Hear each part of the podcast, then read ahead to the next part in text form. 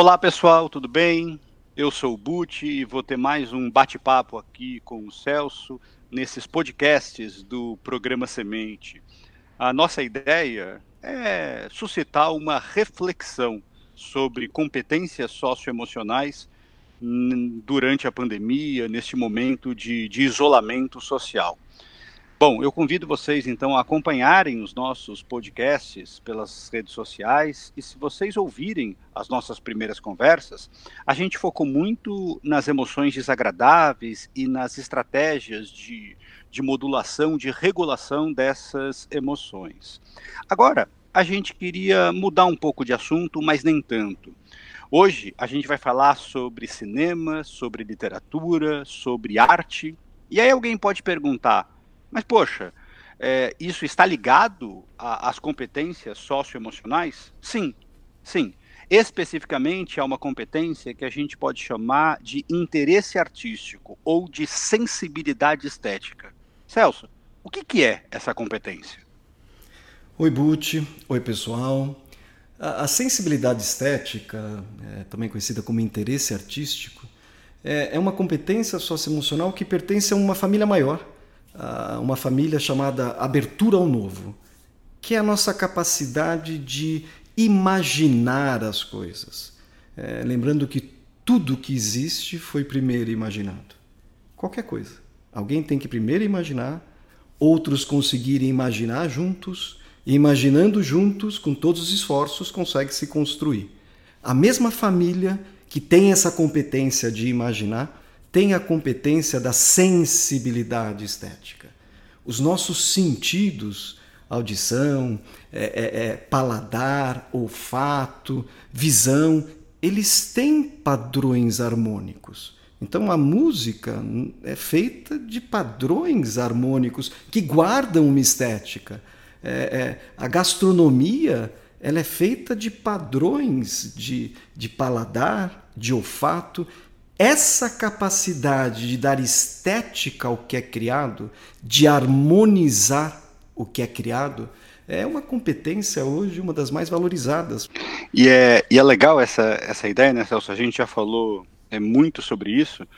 É, algumas pessoas, às vezes, têm a sensação de que elas precisavam nascer gostando de, de literatura, de cinema, de, de artes plásticas enfim, de, de visitar museus, se esquecendo de que essa competência, como todas as outras, podem ser desenvolvidas. Quer dizer, essa sensibilidade pode ser adquirida ao longo da vida.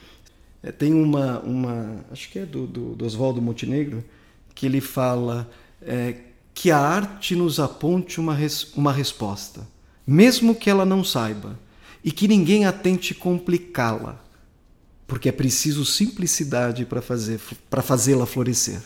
É, é, algo assim, mas é a arte apontando caminhos. Eu perguntei para você, Buti, é, para esses momentos de pandemia, que livro você recomendaria para que a arte tente nos apontar algumas respostas? Você pode falar, é, pra, pra, é, compartilhar o que você me falou? É, eu, eu, aliás, você falou agora do, do Oswaldo Montenegro. Essa semana eu, eu assisti uma live do, do, do Oswaldo Montenegro no, no YouTube. E, e, claro que ele apresentou esse, esse poema musicado, que, que é metade, e esse trecho é realmente muito bonito, né? Porque às vezes alguns alunos me perguntam para que serve a arte. Eu costumo sempre dizer que ela não serve para nada. Por isso que ela é tão importante. Porque ela não tem uma finalidade pragmática, mas é muito difícil a gente viver sem ela, porque ela nos aponta caminhos, e esses caminhos são os caminhos estéticos. De alguma forma, ela, ela nos coloca em contato com a beleza. Mesmo quando a gente assiste a um filme ou lê um livro, é triste, a gente, a gente fica feliz, por mais contraditório que pareça, porque a gente reconhece aquela simplicidade da beleza. E quando você me perguntou, né, no começo do isolamento, é, poxa, existem livros que tratam disso, eu me lembrei de dois. Né? Um que é A Peste, né, do, do francês uh, Albert Camus, mas principalmente o ensaio sobre a cegueira, do José Saramago. Eu sou um pouco suspeito para falar sobre o Saramago, foi um dos primeiros autores que eu estudei de verdade na minha, na minha carreira como, como professor de português.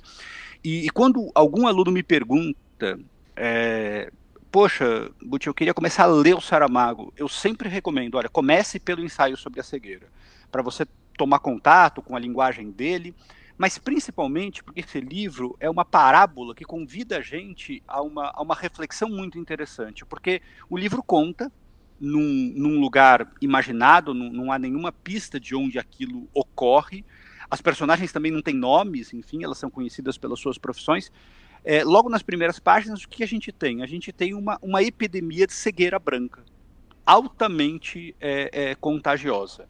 E, e, o livro vai narrando todas as, todos os aprendizados dos seres humanos naquele momento que voltam, enfim, a, a, a, aos primórdios da, da, nossa civilização, porque eles têm que, todos cegos, atender às suas, às suas necessidades básicas.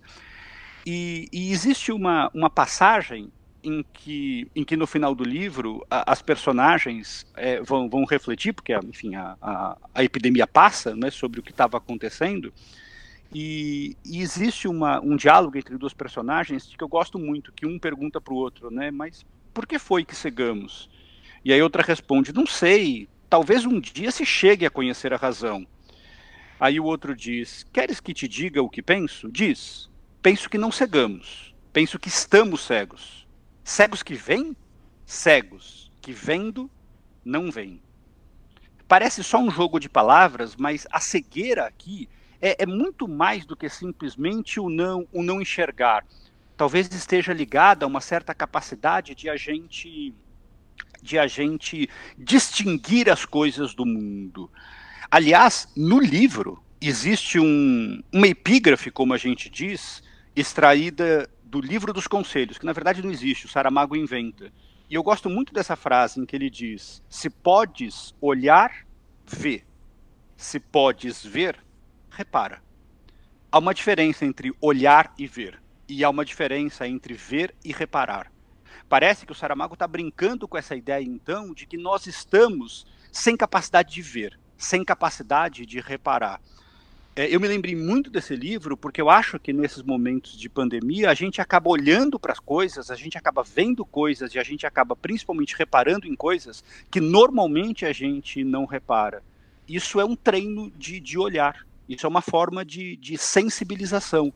E todo mundo está podendo, aliás, todo mundo está podendo, não, todo mundo está precisando é, é, aprender a lidar com, com tudo isso e, e a arte acaba nos apontando uma resposta, a arte acaba nos, nos ajudando nessa reflexão.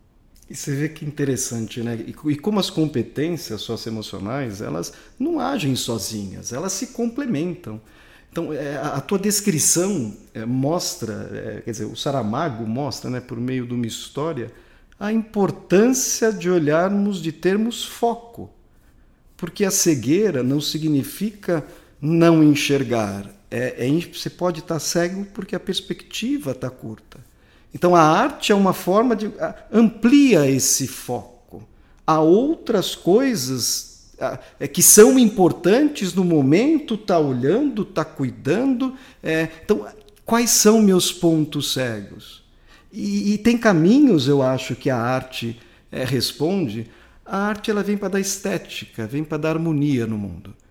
Qualquer caminho que aponte uma direção de desarmonia, de prejuízo daquilo que é natural, daquilo que é uh, o que nos define como alguém aqui na, na, no planeta Terra, provavelmente está numa direção que não é correta. É por isso que a arte nos aponta uma resposta. Agora, isso tem em filme, não tem, Butch?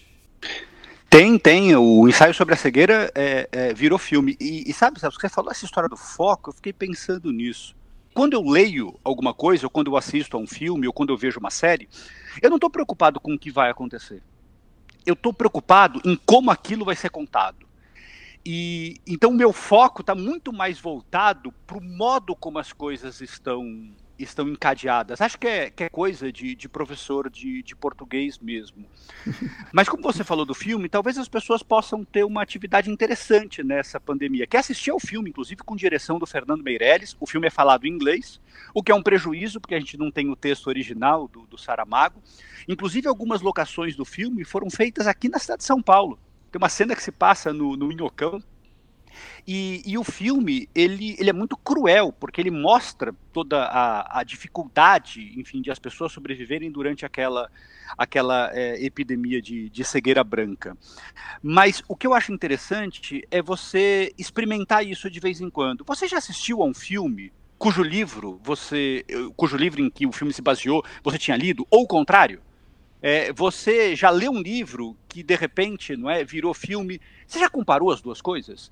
É, sabe que há uns anos atrás, Celso, eu ajudei a organizar uma exposição, quer dizer, uma mostra de cinema chamada Ler e Ver, em que todos os filmes eram baseados em livros. E a gente debatia justamente isso, porque é uma questão de linguagem. O que funciona para a literatura pode não funcionar é, para o cinema, e, e vice-versa.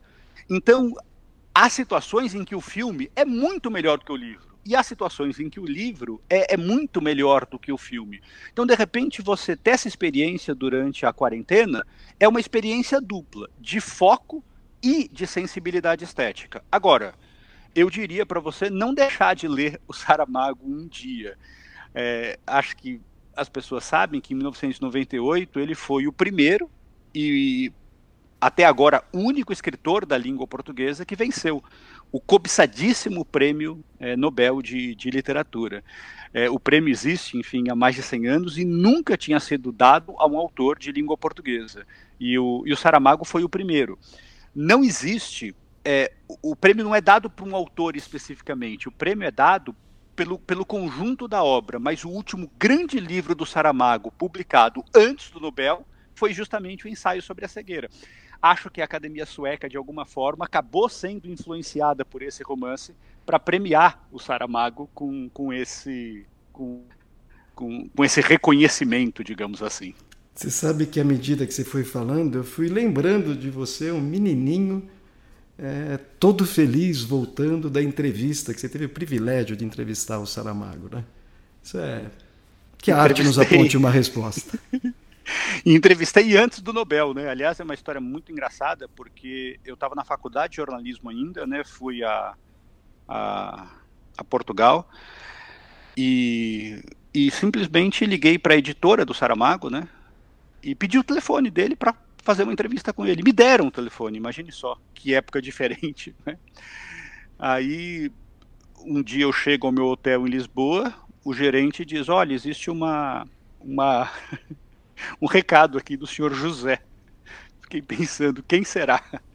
E era o Saramago. A gente conversou pelo telefone e depois nos encontramos em Paris. Imagine só, quando ele estava lançando ensaios sobre a cegueira em, em, em Paris. Foi uma das dos, dos, momentos mais legais da minha curta experiência como jornalista antes de, de me tornar de me tornar professor.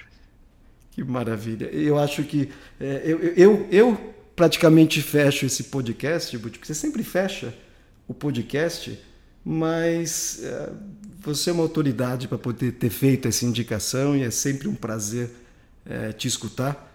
Então, nos ouçam nos, nos próximos podcasts, é, divulguem. É, quanto mais mensagem a gente espalhar e, e mensagens que pregam a arte, a paz, a cooperação é isso que a gente vai precisar agora. Um enorme abraço a todos.